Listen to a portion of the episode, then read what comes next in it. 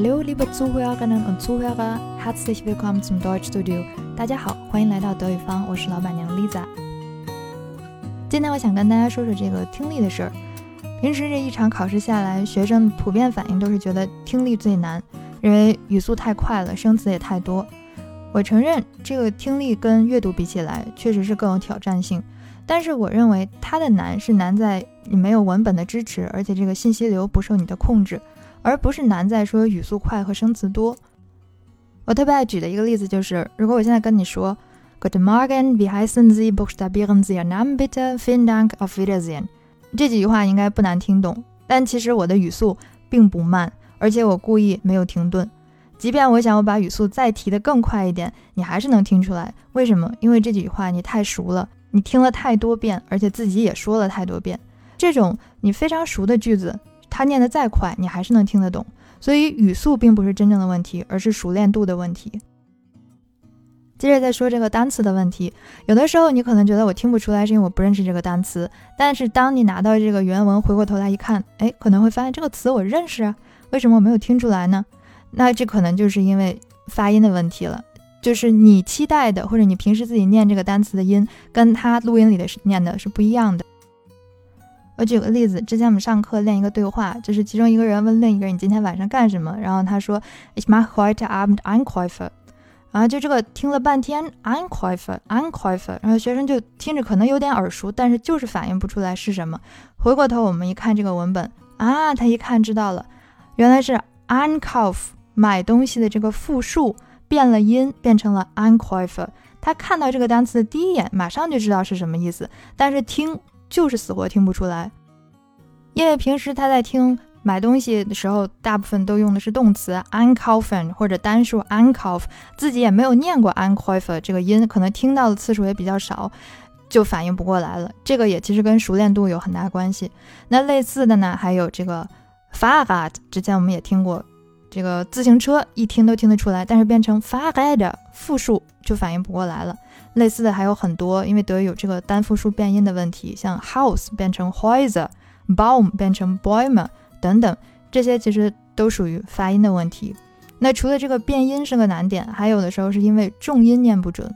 比如月份这个单词，它的重音其实应该在前，念作 Monat，但是有些同学会念成 Monat，Monat。那听力的时候，他就一下子反应不过来。你说这些单词难吗？都是 A 一级别的，它并不难，但是它确实限制了你的这个听力。我觉得大家，如果你能够把你所有能看懂的对话，确实也都能听懂了，那你的其实听力已经有一个很大的长进了。如果你想提高这个听力，那就得给他足够的时间，不仅是让你的这个眼睛对这个单词的长相敏感，还要让你的耳朵对它的声音敏感。听呢又分很多种，你可以是盲听啊，开着车或者是做着饭或者是健着身的时候在那里听，保证耳朵里一直有这个声音的输入。还有一种呢是泛听，泛听就比较接近考试的时候这种听，它需要你听出来一些信息，或者说要求你在听的时候是要带着问题去听的，你听完了得能说出来个大概，不要求你听懂每个单词，但是你得能说出来大概是谁和谁在那里在说一个什么事儿。还有一种听法呢，就是精听了。这个要求你不仅能听出结构，还得能听出细节。如果你将来打算到德国去读书的话，还是得具备这个精听的能力的。无论是这个盲听、泛听还是精听，只要你坚持听，肯定都能对听力有帮助。那我个人觉得呢，如果你想在有限的时间内有效的利用这个时间，快速提高听力，精听是最好的一个办法。我一般的话呢，会选择一篇有代表性的对话，我会把它精听十遍。而不是去泛泛的去听不同的对话，我觉得一篇听十遍比十篇每一个听一遍效果是要好的。我以前是试过泛听很多东西的，到头来会发现，嗯，你原来听得懂的还是听得懂，但是听不懂的呢，也依然还听不懂。精听的好处呢，就是可以确实是查漏补缺。至于具体去怎么精听呢？我原来在这个公众号里面是写过的，然后现在简单的再说一下这个过程。首先就是要去保证听出来那些你之前听不出来的细节，比如刚才我举的那句话，就是 It's my white Abend Einkäufe。你再回去听的时候呢，呃，你听不懂这个 Einkäufe，你就回放，再听，听个五遍，听个十遍。如果你听了 n 遍还是听不出来，这个时候你再去拿出来原文看，不要一上来就看原文，一开始还是先去练耳朵，说不定你多听了几遍就能一下子听出来了呢。OK，听不出来了去看原文，然后在原文上呢，在这个 unquiet 这个位置做一个标记，你就知道这是你的弱点。OK，逐句的，然后在后面每一个都这样做，一句一句的去听，然后听不出来的地方把弱点标上。下一步呢，就是去排查这些弱点。嗯，先回到这个刚刚那个 unquiet 那个位置，然后你听他录音里面念一遍，然后你跟着念一遍，你他念一遍，你念一遍，你可以重复个若干遍。以什么样的标准作为这个 OK 呢？当你在听到 unqualified 这个词的时候，跟你听到 danke，你觉得耳朵的熟悉度是一样的时候，证明你这个词就 OK 了。当你把每一个这个标记过的位置都用这种方式排查过一遍之后呢，下面你就可以把这个原文再扣上，跟着这个录音再一句一句的跟读。你看他说一句，你能不能单靠听把每一句复述出来？最后一步就是可以用来检验你的这个成果了。你可以把刚刚这个音频现在无间断的让它去播放一遍，然后你再听，这个时候。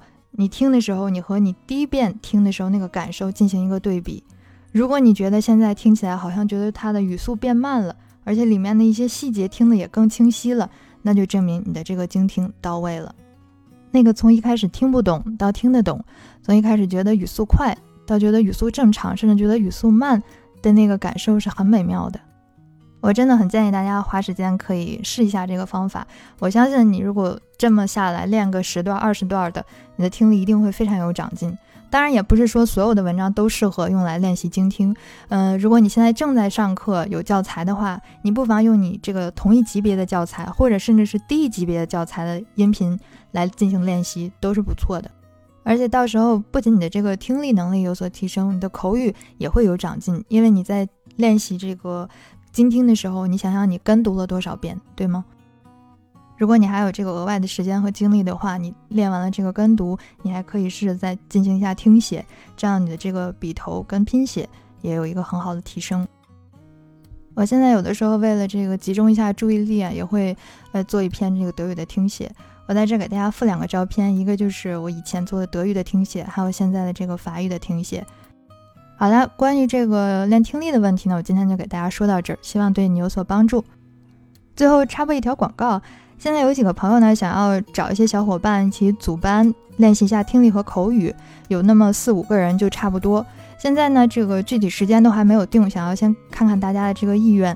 如果能够开这个课的话呢，我就优选上次我给大家推荐的那个 n i c o s v i c 那套教材，但它里面都有一些非常实用的日常场景，而且又有这个教学上的考量，可以一边看一边听，然后再说，练习效果应该还是不错的。